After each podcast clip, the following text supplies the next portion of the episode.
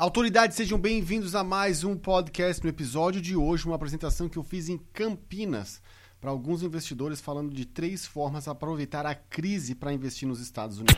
This is the Daily Danny Podcast.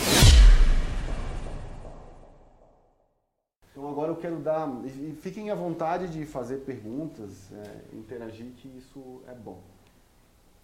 Ah, eu tenho uma empresa lá chamada Argentum Capital que é justamente para isso, para estruturar projetos para investidores e a gente executar. Hoje nós somos incorporadores e construtores. Para ser construtor lá precisa ter uma licença, o meu sócio tem essa licença, ele constrói lá há 15 anos, acabou de entregar um projeto para a JHSF em Manhattan, na Quinta Avenida, ali em... Oi? O Fábio da JHSF. Não, lá é o, é o Zeca que está lá, e quem trabalha lá é o André Pestana, que é o cara que toca. E a gente executou a obra, o meu sócio executou a obra para ele lá, construiu o prédio. Foi o primeiro prédio na Quinta Avenida a ser construído nos últimos 100 anos. Então, vocês verem a arquitetura de Nova York, é um prédio colado literalmente no outro. Né? Então, eles tiveram que demolir o prédio antigo, andar por andar, desmontar, não é demolir, é desmontar o prédio, deixaram o, o primeiro andar ali para ganhar as, as para ter o potencial de área ainda, né? E levantaram 14 andares, é, são 14 andares, 7 apartamentos, duplex, duplex, duplex. E agora a JHSF parece que vai fazer um restaurante fazano ali embaixo, que eles têm uma parceria boa com eles, vão fazer um fazano no primeiro andar. Mas enfim, é, a nossa empresa é justamente isso. Para falar de investimento em imóveis, só para a gente continuar o nosso assunto aqui, quando o cara compra imóveis, ele tem, o que é investir em imóveis, ele tem três objetivos ou esperar se valorizar, vou comprar uma terra, um apartamento ou uma casa numa área que eu acredito que vai crescer, aquilo que o chinês estava fazendo, né? faz um mapeamento e vê para onde está crescendo, vou comprar lá antes todo mundo espera essa valorização. É o que a gente chama de buy and hold, né? compra e segura, que é o que o pessoal faz com ações também, comprar ação e segurar por longo prazo. A outra, a outra possibilidade é a geração de renda, vou comprar algo que me gere uma renda periódica uh, numa moeda diferente ou na minha, né? eu quero uma renda com isso. Ou desenvolvimento, que é ou comprar algo, comprar algo para transformar em algo diferente, seja construir ou reformar. Isso a gente considera é, desenvolvimento. No que diz respeito à valorização imobiliária dos Estados Unidos, desde 1975 ele valorizou uma média de 3,72 ao ano, acima da inflação. Né? Então dá uma média bruta de 6 ao ano, mas a inflação a gente tem que descontar uma média de 13. Como vocês podem ver, desde 75, o único período que, de, que caiu o valor dos imóveis, então agora não caiu o valor dos imóveis, o único período que caiu o valor dos imóveis foi justamente na crise. Que com a recessão que as pessoas estão falando agora dos Estados Unidos, isso não vai acontecer. Por quê? O que, que aconteceu aqui? O cara, o cara ia comprar um imóvel lá, ele comprava cinco, sem dar entrada. O banco financiava 120% do valor do imóvel comprava todo o teu imóvel, pagava toda a tua escrituração, que é mais ou menos uns 5% do valor da compra, e ainda tinha mais 15% para gastar do jeito que fosse. Então tinha, teve um filme, não sei se vocês viram, chamado A, a Grande Aposta, que é dos fundos de investimentos se ligando dessa, dessa ideia. Tem uma hora que o cara lá está no strip club e a, e a stripper lá fala assim, não, eu tenho cinco apartamentos. Daí ele assim, porra, como que uma stripper tem cinco apartamentos? Cara, não ganha dinheiro para comprar cinco apartamentos. Aí que eles foram ver, pô, os caras estavam emprestando 120% do valor do imóvel sem consultar crédito. Chegou no final, que foi o que começou a degringolar tudo mesmo, eles tinham uma linha de crédito chamada Ninja. No income, no job, no asset. O cara não tinha renda, o cara não tinha emprego e ele não tinha nenhum ativo para dar em garantia, o banco emprestava mesmo assim para ele, porque ele pegava o imóvel como garantia. E depois dessa, quando eles já saturaram essa, eles criaram a amortização negativa amortização negativa. Tu comprava o teu imóvel esse ano, no ano seguinte o banco fazia uma avaliação do imóvel de 200 mil ele passou para 300. Ronaldo, pega, 300, pega 100 mil aqui para ti e aumentava o teu saldo devedor. No ano seguinte virava 350, ó, pega mais 50 mil aqui e aumentava o teu saldo devedor. Então o teu saldo devedor ia aumentando todo ano. E com um, o outro problema que foi o estoquinho de tudo. Cinco anos de carência pagando só juros cinco anos de carência pagando só juros. Quando isso começou, aqui no ano 2000 mais ou menos, para sair da crise, dessa crise aqui, que foi a, o acúmulo do estouro da, da- das empresas.com lá na época, em 99, e o 11 de setembro, que a economia lá caiu bastante. O governo abaixou a taxa de juros para 0,5% ao ano. Então, estou comprando imóvel, sem dar entrada, com 0,5% ao ano, só pagando juros, quem é que não queria comprar imóvel? Aí chegou lá no final, duas coisas aconteceram. O cara que estava morando de aluguel no imóvel que a stripper tava, tinha comprado pensou, para que, que eu vou pagar aluguel se eu também posso fazer isso? Vou comprar cinco imóveis, vou morar em um, vou alugar quatro, com a renda eu pago os juros e tô, tudo tranquilo. Só que não tem demanda pra Só que se todo mundo comprar, quem é que vai alugar? E na hora que isso aconteceu, acabou a carência dos cinco anos. O governo não permitiu mais que se desse essa carência. Então o cara, além de pagar os juros, agora ele tinha que pagar a parcela. Só que quando ele comprou o imóvel, os juros era um. E agora com a inflação alta, o juros estava 5. Então o cara olhava para o boleto dele, porra, 5 mil dólares por essa casa aqui, eu não vou pagar. O banco está aqui a chave. ó. E todo mundo devolveu os imóveis para o banco. Foi aí que aconteceu exatamente isso. E hoje, qual que é a realidade? O cara que entrou deu 50% de entrada. O cara que entrou, o banco olhou que para financiar o segundo imóvel ele já tinha um outro. Então hoje o limite de, de, de- de comprometimento da renda é 30%. O valor da parcela não pode ser maior do que 30% da tua É renda. Desculpa. Parcela, seguro e IPTU. A soma desses três não pode ser maior do que 30% do valor da Qual renda. que é o valor do imposto no IPTU? Em média 2%. Em média 2% do valor do imóvel. É.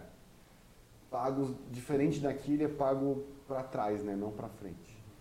Então, em 2020, eu vou pagar o IPTU referente ao ano passado. É. Então, o que, que o banco faz quando dá o financiamento? No dia que ele vai te dar o financiamento, ele já te obriga a depositar no banco 12 meses para frente. Então, no primeiro dia, no dia do fechamento, tu já tem que ter o teu IPTU do ano seguinte depositado no banco. E a partir da primeira parcela, o que, que ele faz? Começa a coletar um dozeavos do outro ano que ainda falta. Por que isso? Porque o, o imposto de renda e o IPTU lá são soberanos a qualquer dívida. Se tu não pagar o teu IPTU, mesmo que teu imóvel esteja financiado, o banco toma isso de ti. O, o governo toma isso de ti para pagar o teu IPTU. É a mesma coisa com o imposto de renda. Então o banco, para não correr esse risco, ele cobra na frente, porque daí ele, banco, vai pagar o IPTU lá para ter certeza que isso está tá feito. Então por isso que ele exige esse, esse comprometimento de renda. Então olha o que, que aconteceu com a taxa de vacância nos imóveis lá na crise. Saiu aqui de 7, 8% e foi lá para 15%. Foi a maior alta, foi a maior taxa de vacância de imóveis que os Estados Unidos teve desde 1970 e poucos. Então foi uma taxa de vacância extremamente alta. Então por isso que os preços do imóvel naquela época caíram. E hoje a taxa de vacância está baixa. Os imóveis estão sendo ocupados, seja pelo morador ou seja por um locatário. E outra coisa que eu gosto do modelo de renda é que mesmo essas faixas aqui são mo- momentos que a economia americana teve algum tipo de recessão. Mesmo em momentos de recessão, o que acontece com a renda? Ela aumenta, porque se eu não posso comprar imóvel, para baixo da ponte eu não vou. O que, que eu faço? Aumenta a demanda por renda. E se aumenta a demanda por renda, por, por aluguel, desculpa, o valor do aluguel se eleva também. Então, nesses momentos, sempre se eleva ou se mantém. Olha como durante a crise o valor do aluguel aumentou. Depois da crise ele estabilizou.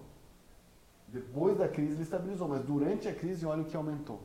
Então, em média, os aluguéis lá, aqui está 87, mas é 75. Em média, os aluguéis lá se valorizam 3% ao ano acima da inflação. Acima da inflação. Então, a inflação média foi de 2%, foi 3% acima do 2%, uma variação bruta de 5,8%. Então, uma estratégia boa também é comprar e gerar renda, porque daí, além da valorização do imóvel, tu tem também a valorização da renda. Um exemplo, engenheiro de obra, obra pronta, mas a gente tem que trabalhar com, com os dados que, que passaram. A pessoa comprou um imóvel em 75 por 100 mil dólares, ao final desse período, setembro desse ano, ele teria, o imóvel dele teria valeria 325 mil dólares e ele teria tido aproximadamente uma renda de 440 de 40 mil. Então, mesmo com a crise que teve, que deu essa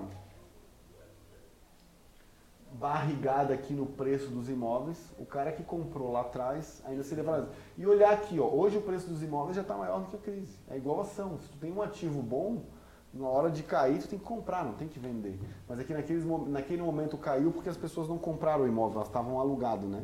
Alugado, financiado no banco, né? Então elas devolveram. Mas o preço dos imóveis já valorizou. Então a taxa de retorno de um cara desse foi em média de, de 12% ao ano, acima da inflação. Então uma taxa de, de retorno acumulada, tanto a valorização quanto a renda, extremamente boa. E é por isso que a gente gosta desse modelo. Então hoje o que, que a gente está fazendo? Ou eu estou construindo para o rico, que não depende de crédito, 85% dos imóveis vendidos acima de 3 milhões de dólares são pagos à vista. Como é que eu sei isso?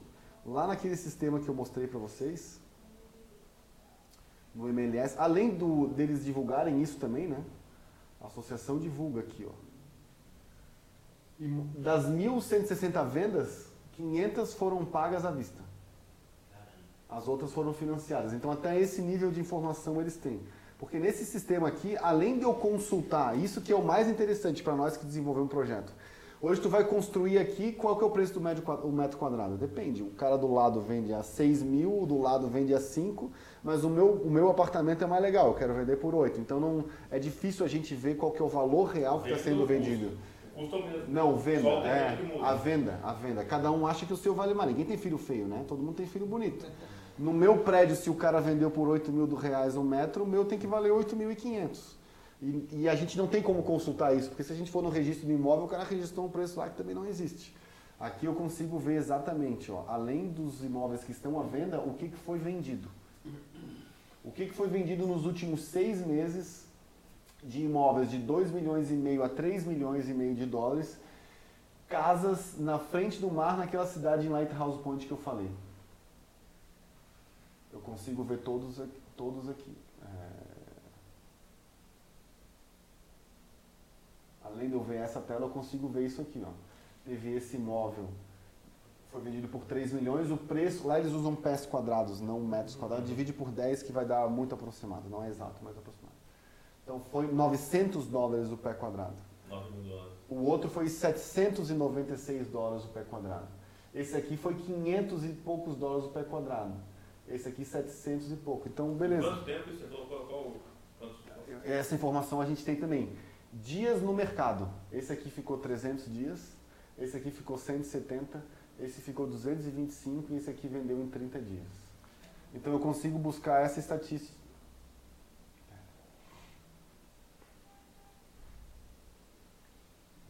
Essa tela, eu queria essa, essa tela aqui. Então, na média, os imóveis vendidos foram a 670 dólares o pé e levaram aproximadamente seis meses de venda. Então eu tenho todas essas informações. Na hora que eu vou construir uma casa, eu não trabalho com o que eu acho que pode acontecer, eu trabalho com o que de fato, ah, de fato É acontece. preciso. É. né? Então aqui eu também vejo a forma de pagamento. Todas à vista. O que eu falei do crédito. Todas as casas acima de. Então, naquela estatística que eu falei de 85, nessa amostra aqui é 100%. Todas foram pagas Em quantos anos foi? Quantos anos é, a negociação? Esse aqui eu calculei dos últimos seis meses. Seis meses. É. Mas se eu quiser pegar, eu posso buscar aqui, beleza, eu não quero dos últimos seis meses, eu quero dos, últimos dos Um últimos 12 meses. Então já aumentou um pouquinho. Ó. Teve um aqui financiado. Crédito convencional. Todas as outras foram, foram à vista. O convencional é o financiado. mesmo. É o financiado, né? É o financiamento convencional. É uma casa de 2007, já com lá em Lighthouse Point também, mas com outra característica. Eu consigo ver tudo aqui. Vejo tudo que foi feito. E aqui eu ainda vejo o histórico de preço. Cadê? Aqui, ó. A casa, ela estava listada por 2 milhões 698 ela foi vendida por 2,550. Eu sei por quanto estava e por quanto saiu. Então a gente tem... Sempre a diferença é muito pequena. É muito né? pequena. Então, quando o brasileiro chega lá pedindo 30% de desconto e o corretor não quer nem trabalhar com ele, eu não quero nem mudar a proposta, cara, com 30%, porque 30% é irreal. Não, mas não é muito pequeno, não. Desconto é bom. É bom, é bom. o desconto é 140, 150 mil dólares. 150 mil É dólares. dinheiro pra caramba. É. Então, a gente consegue ter É mais de É. um ano de renda, É, de é. renda americana lá todas essas com a informações. família. Sim. This is the Daily Danny Podcast.